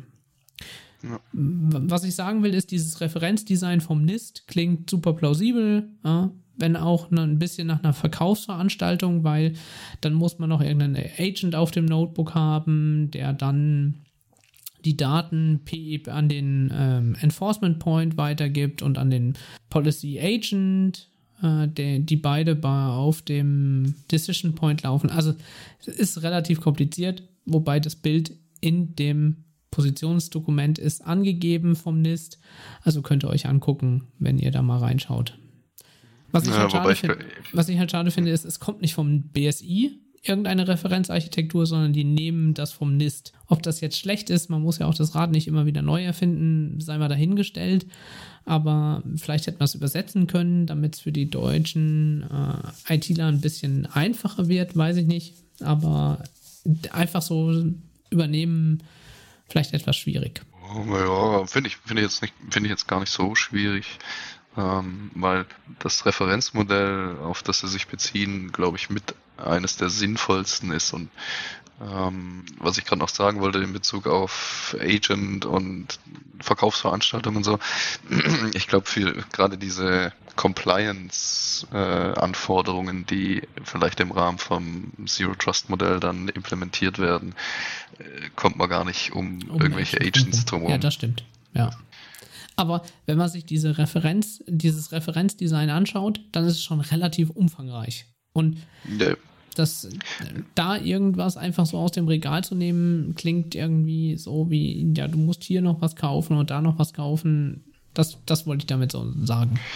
Nee, nee ich habe also so habe ich es nicht verstanden, dass es in diese Richtung gehen muss. Ich glaube, das sind einfach nur Möglichkeiten, die umgesetzt werden könnten. Natürlich, je mehr äh, Faktoren da mit reinspielen in diese Bewertung, desto besser wahrscheinlich, um dieses äh, Vertrauensverhältnis ordentlich evaluieren zu können.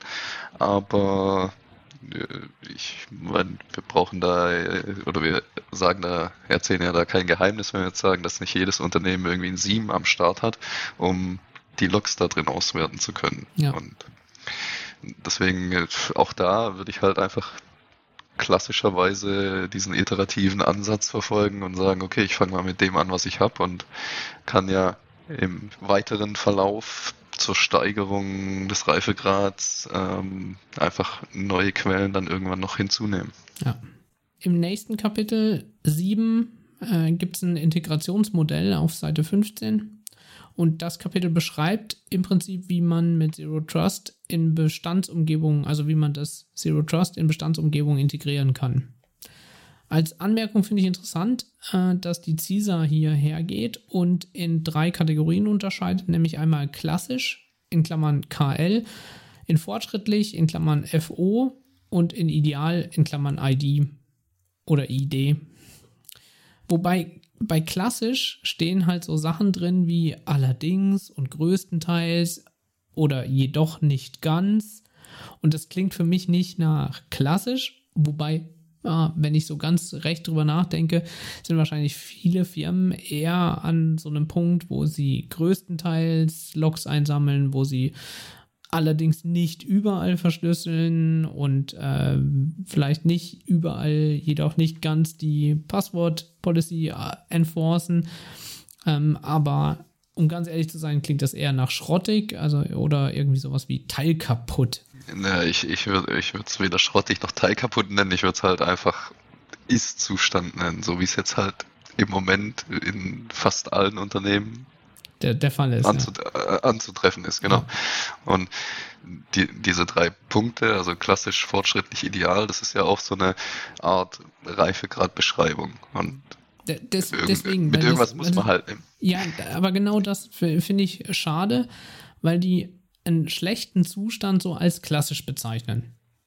Und ich finde, wenn ich das so drüber lese, denk, könnte, ich mir, könnte man, könnte ich mir auch vorstellen, dass dann Leute hergehen und sagen, ist ja klassisch, ist doch super, ist doch Durchschnitt, oder? Ja, ich weiß, was du meinst, aber auch, auch da ist es auch wieder, es, es geht wieder so in Richtung Philosophie, weil äh, eine Verschlüsselung größtenteils ist immer noch besser als gar keine Verschlüsselung. Und da hast du recht. Also ja, eher, eher philosophisch aus meiner Sicht. Okay, gut. Äh, wir können es ja sowieso nicht ändern, aber falls jemand mal äh, einen Vorschlag einreichen möchte bei der CISA, klassisch durch Teil kaputt zu ersetzen, dann vielleicht kommen dann halt einfach auch mal Leute auf die Idee, so, hä, das ist einfach nicht mehr State of the Art. Ja, man muss sich da ein bisschen dran orientieren, dass man da sinnvoll vorangeht und nicht ja. irgendwie irgendwelche Sachen aber, nicht verschlüsselt oder so. Aber aus meiner Sicht äh, fehlt irgendwie noch so eine, so eine Stufe unterklassisch. Also die könnte man vielleicht wirklich dann schrottig oder teilkaputt nennen oder wie auch immer, weil ähm, gerade in diesem Integrationsmodell wird klar, dass eigentlich ein zentrales Identity Management der, der Kern von allem ist. Also mhm. das ist die Grundlage für alle äh, Klassen und klassisch setzt ja tatsächlich voraus, es ist, gibt schon ein zentrales Identitätsmanagement.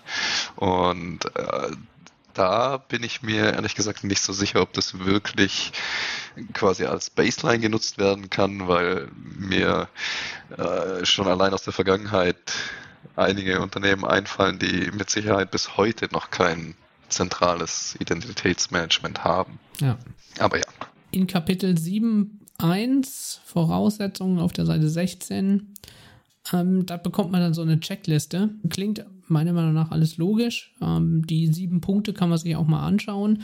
Also Voraussetzungen für Zero Trust. Da soll man zuerst mal anfangen, überhaupt zu identifizieren, welche äh, Geschäftsprozesse priorisiert werden sollen. Dann die Stakeholder identifizieren Vorgaben identifizieren, vielleicht auch gesetzliche Vorgaben, die Ressourcen alle, also zum Beispiel Daten und Systeme, alle mal identifizieren. Auch das haben viele Firmen nicht, oder Michael? Also so eine komplette Asset-Datenbank, ja. Mhm. ja.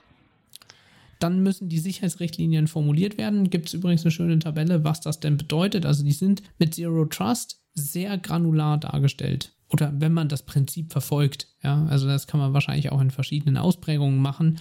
Deswegen muss man es vielleicht nicht so granular machen, aber es macht halt Sinn. Und an vielen Stellen ist das schon eine sehr niedrige Granularität, die hier vorgestellt wurde. Aber die ändert sich halt oder beziehungsweise die ist halt deutlich umfangreicher als das, was man ohne Zero Trust hätte.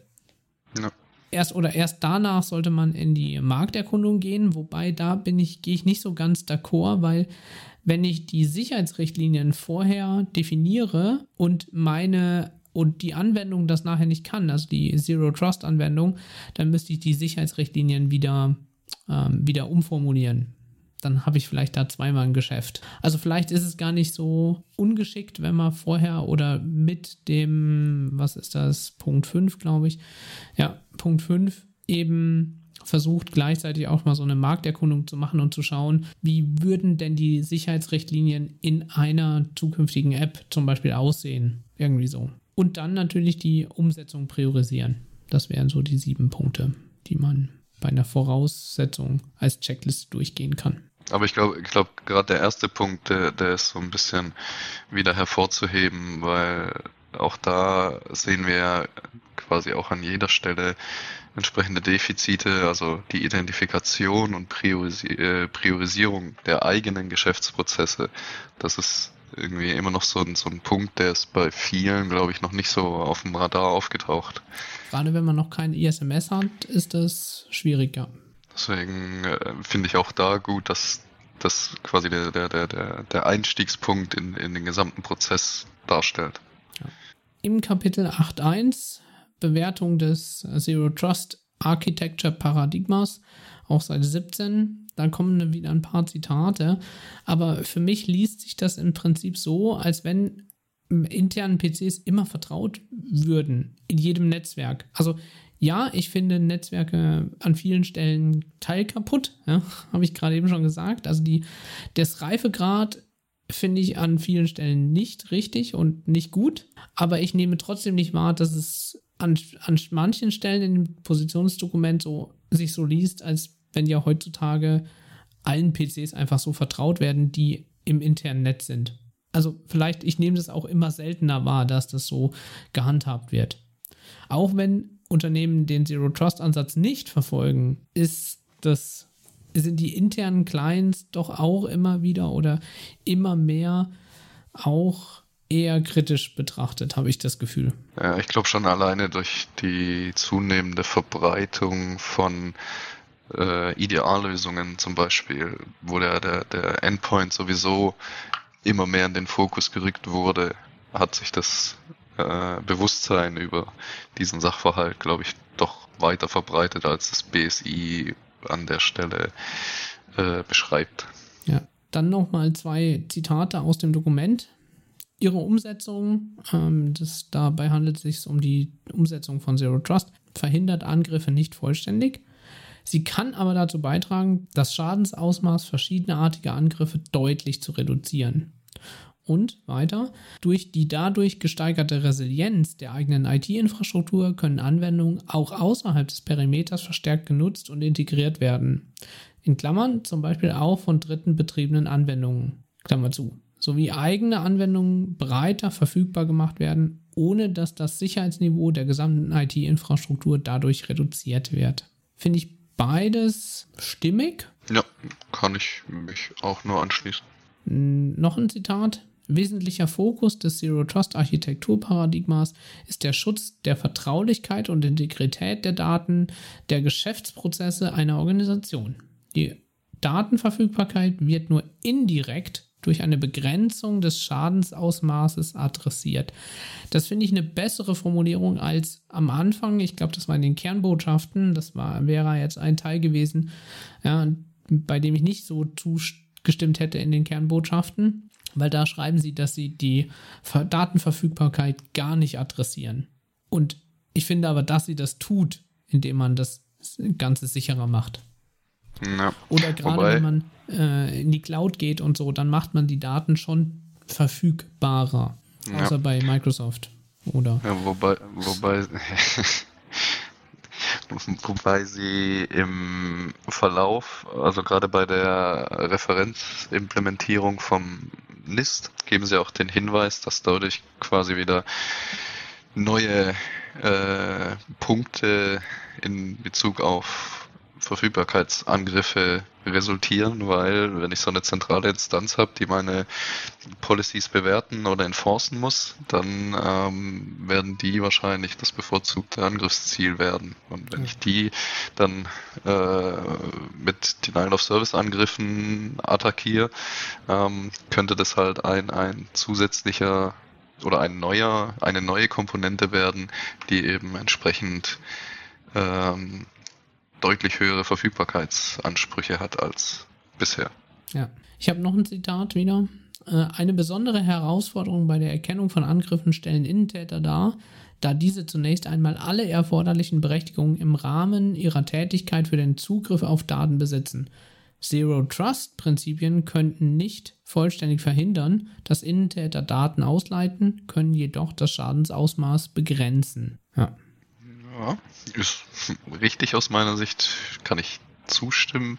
Ich meine, Innentäter ist ja eigentlich eins, äh, ist immer schwierig und ist aber in diesen ganzen, in diesen ganzen klassischen Architekturen eigentlich mit einer der Punkte, die am wenigsten betrachtet wurden, weil auch da dieses so wie BSI ja auch beschreibt, diese Vertrauensstellung, die ein Mitarbeiter halt genießt, die, die ist durch die Umsetzung von Zero Trust natürlich deutlich limitierter, sage ich mal, weil wenn wir da wieder an Least Privilege denken, er darf nur auf die Ressourcen zugreifen, die er auch wirklich für seine Arbeit braucht, plus eben alles muss davor autorisiert werden, ist, das, ist die Möglichkeit, ähm, Daten abzuziehen, die weiß ich nicht, geschäftskritisch oder sonstige äh, Klassifizierungen aufweisen, äh, deutlich geringer als jetzt in den klassischen Netzwerkarchitekturen. Ja, beim nächsten Zitat würde ich auch etwas vorsichtig sein, dass man da nicht in einen Kaufrausch verfällt. Ähm, der lautet nämlich, dagegen könnten zukünftig weitere Kriterien wie der Zustand der verwendeten Geräte, in Klammern Server und Client, Nutzerverhalten, Zugriffszeitpunkt und Authentisierungsstärke kontextspezifisch in die Zugriffsentscheidung einfließen. Das heißt auch wieder diverse, also Nutzungsverhalten ist, glaube ich, nach äh, unseren Rechten in Deutschland ein bisschen schwierig. Aber gerade sowas wie Zugriffszeitpunkte und Autorisierungsstärke könnte vielleicht bedeuten, man muss da irgendwelche weiteren Sensoren dranhängen. Also Zugriffszeitpunkte geht vielleicht noch über Active Directory, aber Authentisierungsstärke könnte eventuell weitere Sensoren benötigen. Ja. In Kapitel 8.2 Herausforderungen bei Zero Trust auf Seite 18, 20 und 21 nimmt das BSI an, Zitat wieder, insbesondere die Voraussetzungen einer detaillierten und umfassenden Dateninventarisierung sowie das Wissen der Organisation bezüglich notwendiger äh, Datenkommunikation und das heißt, auch wieder Zitat, die Organisation weiß bereits unter anderem, welche Kommunikation zulässig ist, welche Entitäten Zugriff auf welche Ressourcen benötigen und wo sich hochsensible Daten in der IT-Infrastruktur befinden. Warum ich die beiden Zitate rausgesucht habe, ist, weil ich das genau das also jetzt dieses Dokument jetzt doch positiv jedem ITler hinwerfen werde, weil die Diskussion um Kommunikations- und Netzwerkdiagramme haben wir ständig mit IT-Lern. Und oft wird mir dann irgendwas hingeworfen, was vielleicht gerade so ähm, dem Wort Netzwerkdiagramm nahe kommt, aber in der Regel überhaupt nicht das ist, was man tatsächlich braucht. Es ist wirklich unfassbar, was für eine Qualität da abgeliefert wird. Und hier ist es jetzt eben wichtig, dass Herausforderungen bei Zero Trust eben diese Themen erfüllt sind, dass man eben ein detailliertes und umfassendes Wissen über die Dateninventarisierung hat oder auch über die Organisation und die notwendigen Datenkommunikationen. Also, ja, das, das hört sich immer für die, also ich habe immer das Gefühl, das hört sich für die meisten ITler immer so nach, nach Strafarbeit an, weil ich muss irgendwie, keine Ahnung, Netzwerkdiagramm oder Netzwerkplan zeichnen, äh, habe ich gar keinen Bock drauf.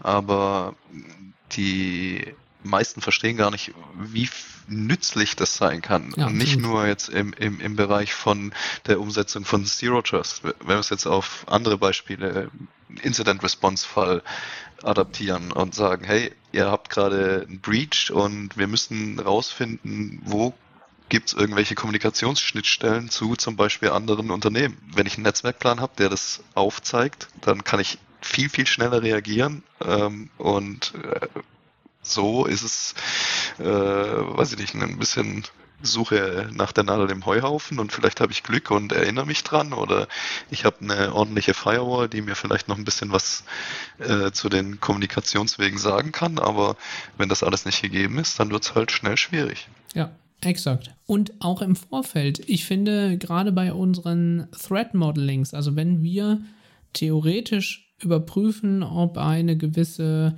Infrastruktur, eine gewisse App mit verschiedenen Schnittstellen äh, kritisch wären, dann finde ich so ein Netzwerkdiagramm oder einen, sogar besser ein Datenkommunikationsdiagramm am besten, um herauszufinden, wo sind denn meine Einfallstore. Und dass, dass es so lange dauert, so eins zu erstellen, zeigt mir auf der anderen Seite wieder, dass die Admins vorher nicht wussten, was da für Kommunikationsschnittstellen drin sind und dem ja. nicht so Beachtung geschenkt haben. Ja, oder halt gar nicht in den Entwicklungsprozess involviert waren. Ja, die, in diesem Kapitel 8.2, also bei den Herausforderungen, ähm, gibt es auch diverse Tabellen mit Zugriffsszenarien, also wer darf wann auf welche Ressourcen zugreifen. Ähm, dafür ist es vielleicht wichtig zu wissen, dass auch wieder Zitat, die für die Zugriffsentscheidung jeweils notwendigen Kriterien sind abhängig vom Anwendungsfall und müssen daher in der Organisation individuell erarbeitet werden. Also wenn man Zero Trust machen möchte, dann muss man sich mit diesen Zugriffsentscheidungen beschäftigen. Äh, da kommt ein Benutzer X mit Laptop Y. Ähm, der Benutzer konnte sich authentifizieren, der Laptop ist aber nicht compliant. Was mache ich dann? Darf der dann auf die Ressource? Darf der vielleicht nur lesend drauf zugreifen? Was mache ich dann?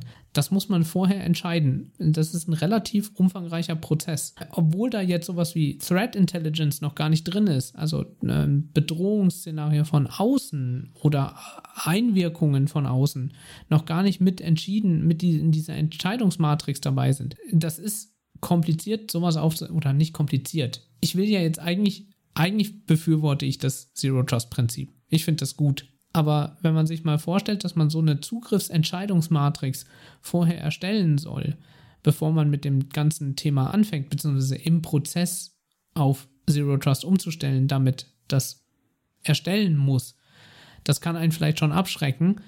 Aber das zeigt mal wieder, vielleicht wären auch schon in der Vergangenheit gewisse Grundsätze oder gewisse Grunddokumentationen wichtig gewesen, dann, dann wird einem das vielleicht jetzt einfacher fallen.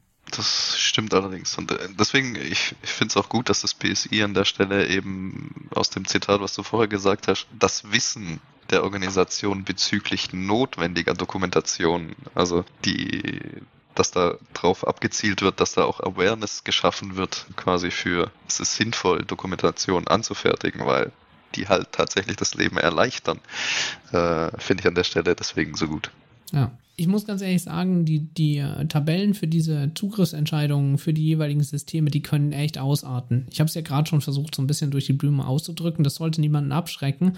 Aber wichtig wäre dann auch hier wieder ein Betriebskonzept zu haben und die Dokumentation auch aktuell zu halten und die auch zu forcieren. Weil nur weil man es irgendwie mal in der Excel-Tabelle eingetragen hat, wer auf was, wann, wie, lesen, schreiben, whatever zugreifen darf, ähm, heißt nicht, dass das dann auch im PEP, also in diesem Policy Enforcement Point, ja, nach NIST eben umgesetzt wird. Das muss man schon auch noch machen und das auch in den PDP, also in die Decision Point, auch eintragen. Und deswegen auch Betriebskonzepte echt wichtig und hilft uns auch immer wieder, ja.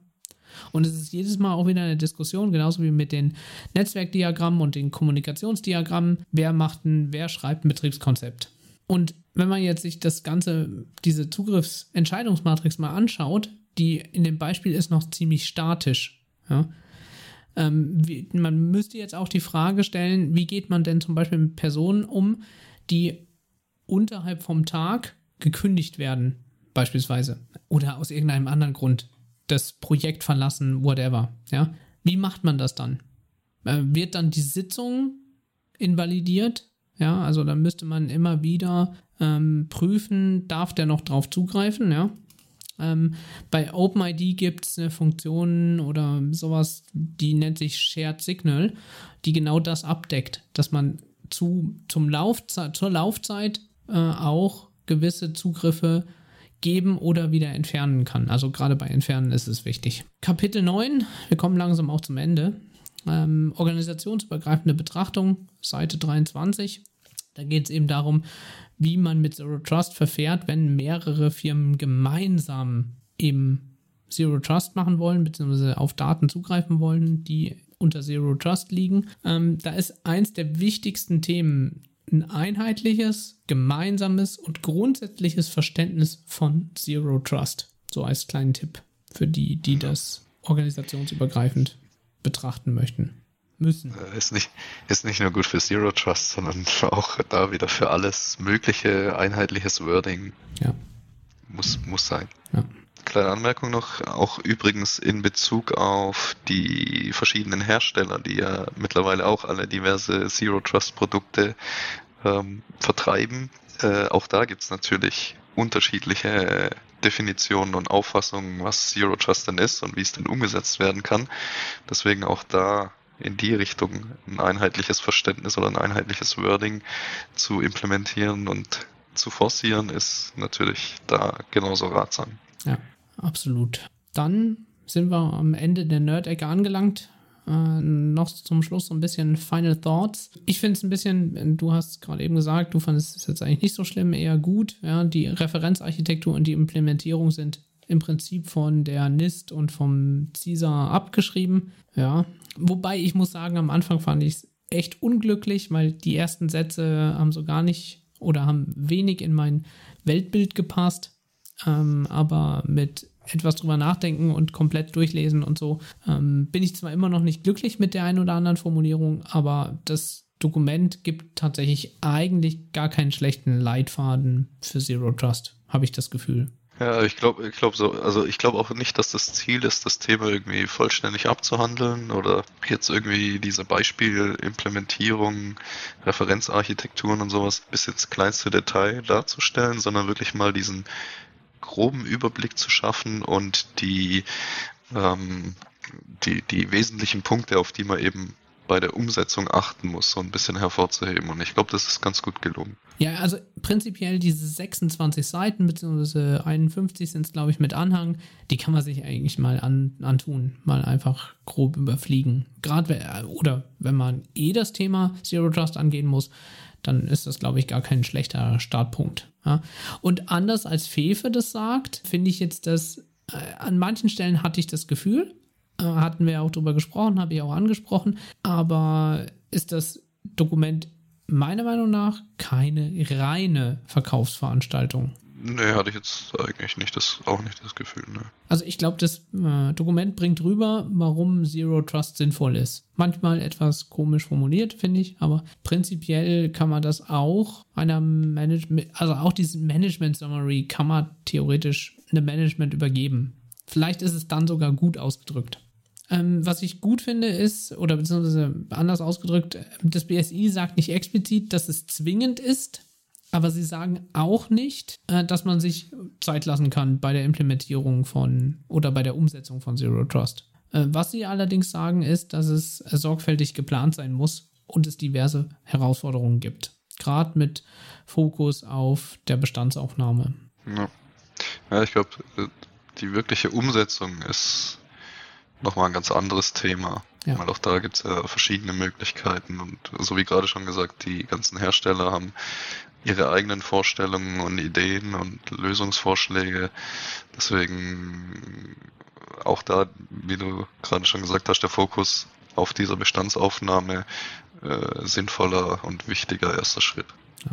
Wobei innerhalb vom Dokument steht, glaube ich, weiter hinten nochmal so ein Satz wie, dies kann auch heute schon bei der gesteigerten Bedrohungslage erforderlich sein. Also so ein bisschen drücken sie einen schon in Richtung, also das BSI drückt einen schon so ein bisschen in Richtung Zero Trust. Als weitere Themen plant das BSI eine Marktsichtung. Äh, ich weiß nicht, gibt eigentlich schon Zero Trust beim Gartner-Quadranten. Warum jetzt das BSI da nochmal eine Marktsichtung machen will, weiß ich nicht. Aber mal gucken, was dabei rauskommt und sie wollen den IT-Grundschutz dahingehend weiterentwickeln, was sie hoffentlich sowieso tun würden. Und beim Lesen und auch bei Diskussionen mit diversen anderen Security-Experten habe ich irgendwie mich ähm, oder gab es eine, ein Gedanke, den ich vielleicht noch mitteilen will, ist, ähm, die Zero Trust ist vielleicht auch schon so ein bisschen verbrannt, das Thema. Äh, vielleicht ist auch die Definition gar nicht mehr so ganz klar, deswegen gerade mit diesem Assume Breach und so Vielleicht kann man aber gerade daraus, also dadurch, dass dieses Thema verbrannt ist, kann man vielleicht, das kann uns als aus der Security-Branche vielleicht helfen, indem wir das nutzen und gerade diese etwas schwammige Definition nutzen, eben dieses Zero Trust zu implementieren. Also vielleicht ist das eine Chance und kein Problem.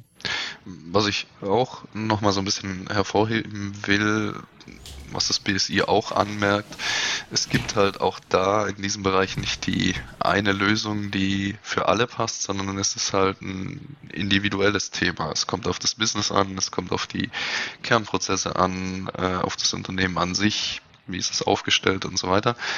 Und deswegen da auch nochmal die, die, die Warnung quasi, wenn jetzt irgendein Hersteller ums Eck kommt und sagt, hier, wir machen Zero Trust und implementieren eine Lösung, dann kann das nie, zumindest dieser in dem Dokument beschriebenen Definition genügen. Und ähm, deswegen jedem die Leseempfehlung für das Dokument einfach mal, weil dadurch halt die, die gesamte Tragweite vielleicht so ein bisschen klarer wird, was das Thema beinhaltet.